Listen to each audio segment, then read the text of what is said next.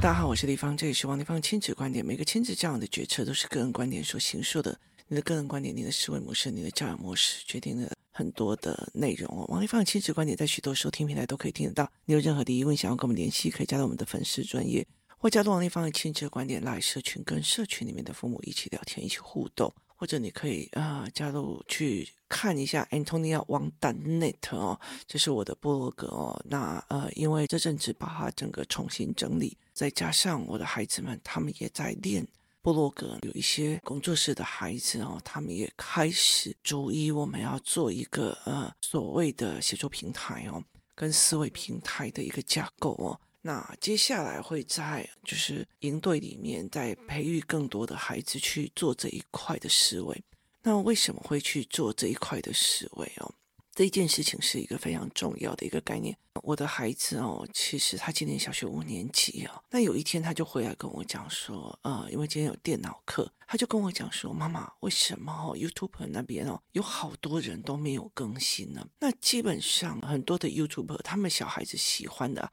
不管是木星人啊、蔡雅嘎或什么，他们就是有非常非常的多的影片的，越来越没有，变成了所谓的短影片。他就问我为什么是这个样子哦，那于是呢，我就开了一个影片给他们看。那个影片在讲泰国的一间 pub。而这是嘉宾一直推荐给我，叫我一定要看的哦。他在讲泰国的一间 pub 哦，那他们呃一刚开始，他们的法规是什么运用的？在泰国你要申请一个夜店，那你的呃思维是什么？那因为他们的法规上面有一些漏洞，所以他们逼着必须要先盖了以后再去做呃产权变更或者是使用目的变更。它里面有夹杂了非常多的所谓的泰国的法规。他们那边的思维，包括一刚开始是用西班牙风格，所以夜店就很多人。第二次的改装，因为大家用久了之后，大家就觉得，哎，这没有什么意思啊，所以就去，你知道吗？所以玩 pub 跟玩夜店的都会喜新厌旧，到处玩。那他就没有生意了，没有生意以后，他就做第二次改装。第二次改装的时候。就呃犯了一些所谓的宗教的禁忌，包括里面有十字架啊，有棺材呀、做所谓的鬼庄啊，一直在犯那个禁忌。那呃，当地主要把那块地收回去的时候，他们就办了一个所谓的跨年趴。那这个跨年趴又是以类似死亡的主题在做的，所以他一直在触犯着所谓的禁忌。那一次就烧起来了，烧起来之后，呃，第一第一件事情就是。本来可以容纳五百个人，因为是最后一天了，这个夜店要离开了，所以呢，要要要要收回来给房东地主了，所以他们就把这一个这个夜店给他要把它拆掉。那那个时候他们呃，这是最后一天要营业嘛，来的非常多人，所以他超收了一千人。那他在讲这个过程的时候，后来那时候就整个烧掉，整个烧掉之后，那你要怎么去处理？这个夜店烧掉了之后，那大家也都知道，它有六十条人命在里面。那怎么去把这一块土地重新处理干净？于是他们就会让他们晒太阳啊，或干嘛这样子。等到人们的记忆开始散了之后，那他们去怎么操作这一块土地，让它变成，例如说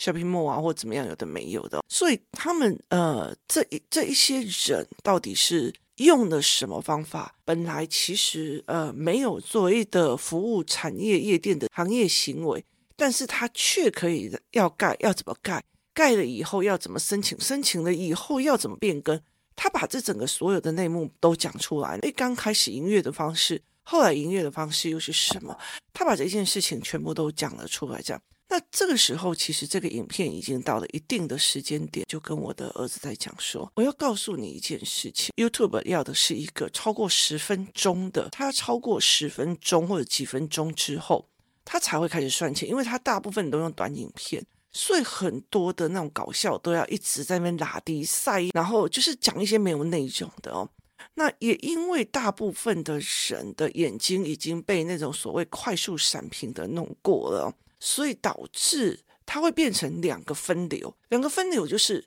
你的脑袋里面、你的思维里面都在讲这种所谓思考性的思维跟语言，你很清楚说他在讲的脉络是什么，他为什么会着起火，然后原因是什么，然后为什么大家跑不出去？你开始有这种因为所以然后的语言系统，然后你开始思考，你这个影片你才可以看得下去。就是这么长的影片里面都是在讲法规，然后夜店经营逻辑，然后再加上那些火灾的状况，然后。政府机构的事情，那你才可以看得下去，对吧？可是有很多，它变成一种分流，有很多的人，他被媒体养到，只能用短影片闪过，因为在这整个过程里面，已经越来越少人有能力可以去看所谓有思考性的文章，或者是有思考性的影片，更有思考，也就是他的眼球专注度跟他的思考度。我觉得，呃，在讲眼球专注度跟思考度是两种差别。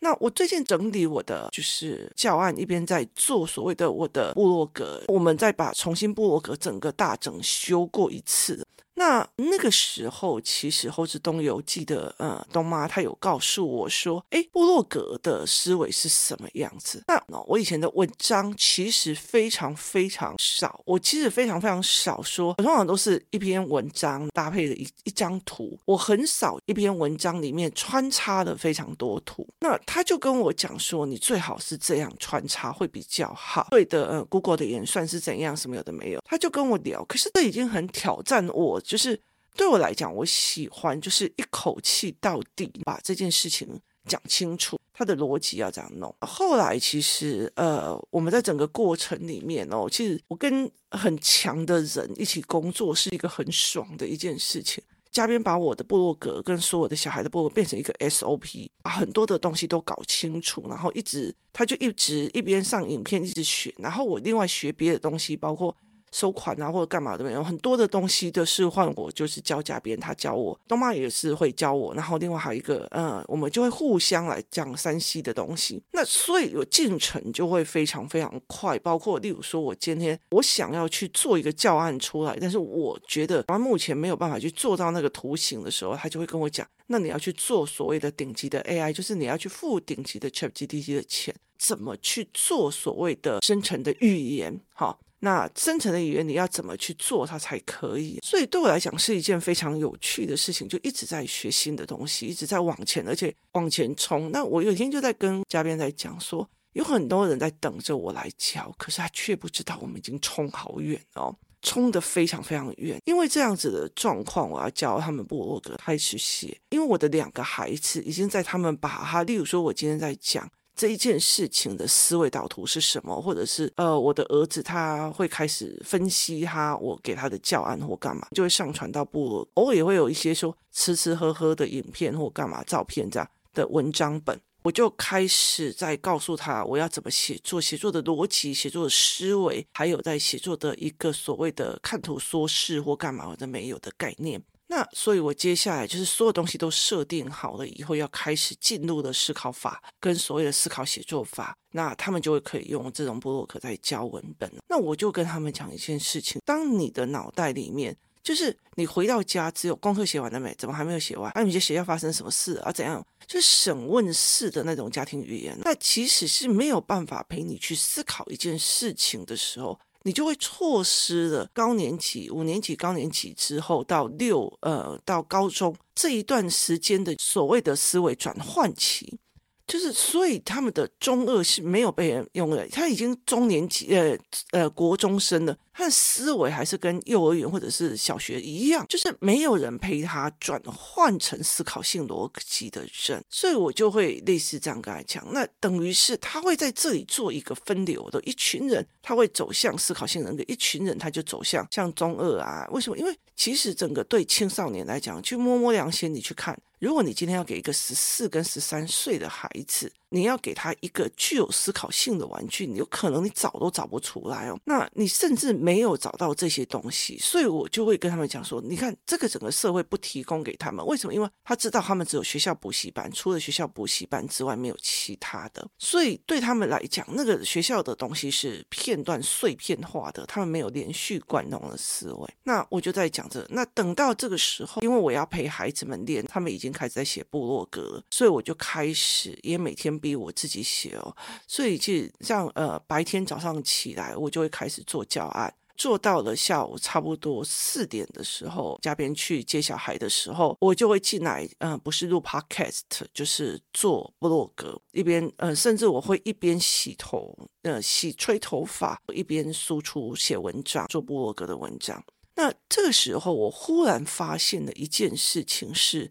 因为教案或者是一些课程，例如说，呃，我带孩子上什么课程，那大量的拍了很多照片回来，我就会把照片跟文章里面结合在一起，就是一篇文章里面有几个照片这样子。等到我用所谓的手机模式去预览，或者是平板模式去预览我生成的呃文章的样貌的时候，我忽然能够理解了，就是东猴子东游记的那个东妈怎么告诉我说，你最好是两三篇，就是一段文字，然后夹一段图，我才理解的，就是因为大部分的人哦，在所谓的。大量的是看所谓的手机跟影片的过程，导致的说你全文字的时候，你眼睛会不舒服，所以他就会叫你是说，哎，呃，拿一个照片搭一点点文，再搭一个搭比照片再搭一点点文。那还好的是，我可以用这样子的一个模式，把这件事情呃讲清楚哦。例如，我有写一篇文章是在讲我去恰图恰的时候的餐厅的思维。那因为其实呃，我已经从泰国回来。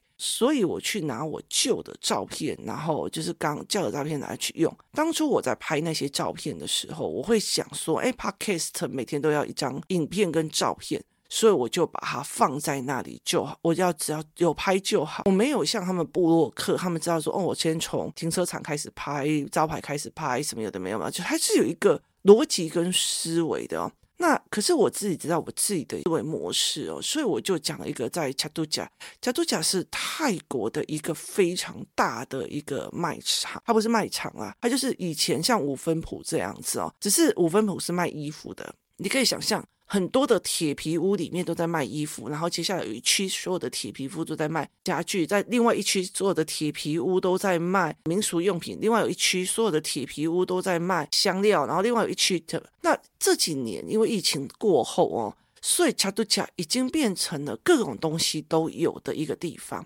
那不管是民俗文青啊或什么有的人都会进去，因为它只有星期六、星期日有开。因为疫情的，包括就是所谓的现在的气候的问题，导致它现在越来越热。所以那个时候我去的时候，就有很多的思维，我会带孩子去看。我我就会有两篇文章，一篇文章我在 chatgpt 里面，我到底带孩子练什么？例如说第一篇，我就带孩子练。观察跟取舍，你不能跟我讲我喜欢这个，而是你要知道，你从台，你可不可以借用回台湾？台湾可不可以？就飞机可不可以接受这个？例如说，他们想要跟我讲，他要买一只雕回来，他们有动物区，我就跟他讲说，你你你你这个活体动物是不可能的，所以我会引导他们去看，去看很多的事情，包括怎么选择，怎么讨价还价，他们自己要去争取，他们自己要去观察，自己要讨论。那后来我就会呃有一篇文章专门在讲餐厅哦，例如说呃叫做视觉的思维，视觉的思维就有一间餐厅，它其实就是一个呃非常漂亮的一个咖啡柜，然后上面有。蛋糕柜上面有非常非常多的蛋糕，所以我就一直被它吸引。为什么？因为它那个蛋糕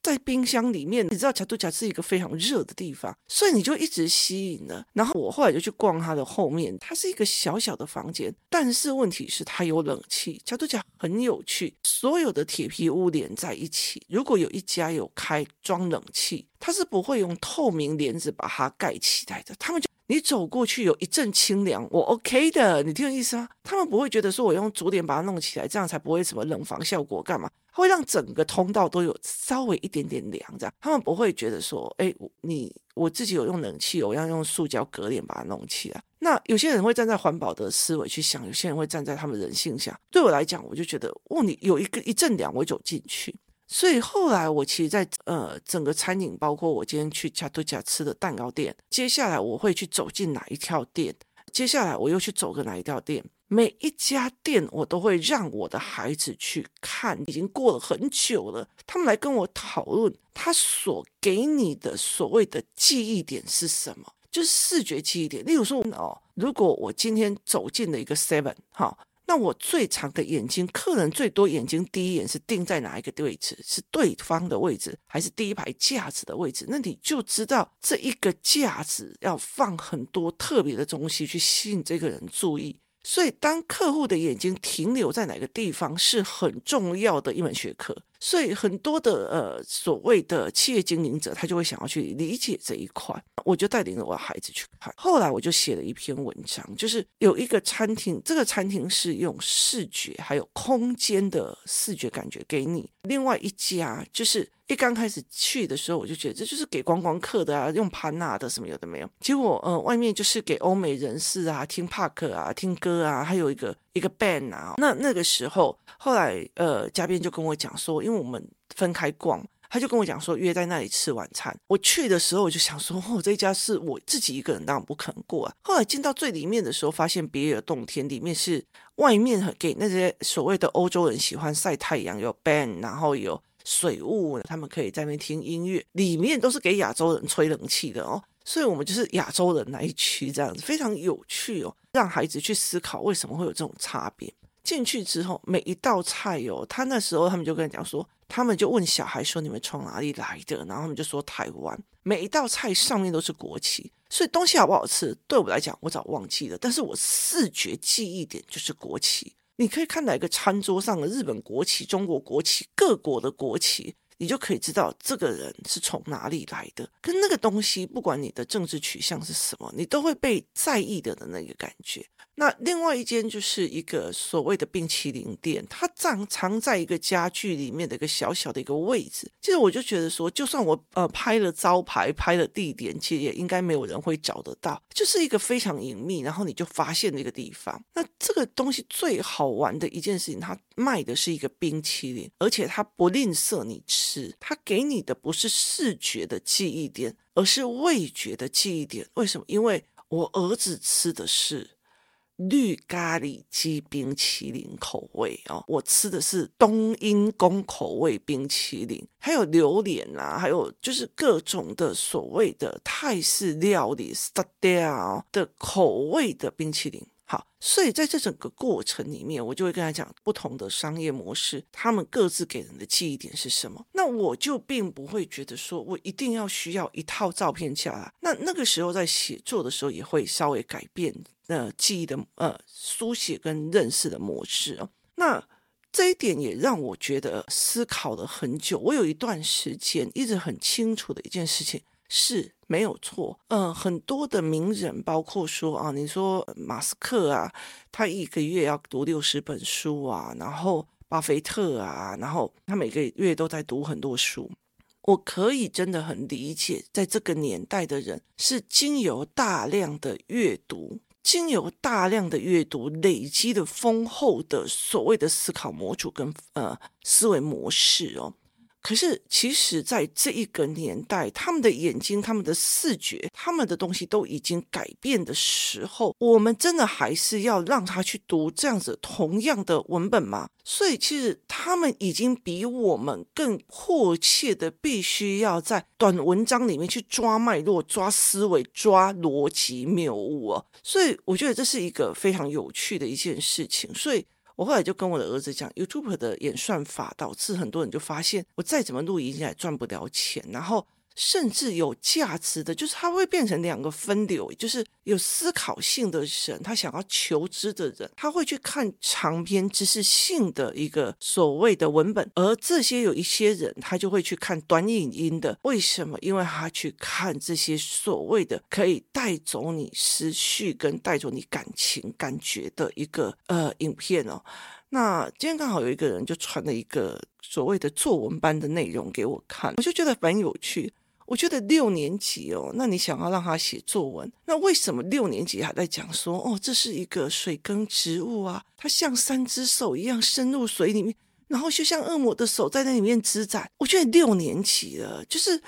呃，在以前古时候，例如说呃，风吹草低见牛羊，好，就在在那个时代里面，他的知识点没有其他的书，你剩的都是一种对。风景跟情怀，所以你会有很多的风景跟情怀。可是现在已经在这个年代了，六年级的为什么不能只是把它变成了一种所谓自然探讨的文本，而一定要把所谓的扶贫啊、干嘛的没有都全部做成了非常空幻的，而且包括老师想象的那些所谓的想象的形容词。这对我来讲是完全不可思议的，所以其实我后来在跟我儿子在聊的这一件事情的时候，我就在跟他讲说，其实越来越多的孩子，他其实是变成了他自己在做这一块哦，所以他等于是说他没有办法进入，他都在愉悦的文本，他并不是在思考的文本里面哦，所以我有时候就是，哎，例如说，哎，上课休呃读书读累了，休息一下，就是三十分钟。我就会把我今天存起来的影片哦，就打起来，赶快陪他们看啊，陪他们聊啊，或者是怎么样，从里面去思维，说这个影片里面哪个角度的思维，呃，哪一个法规的思维哦，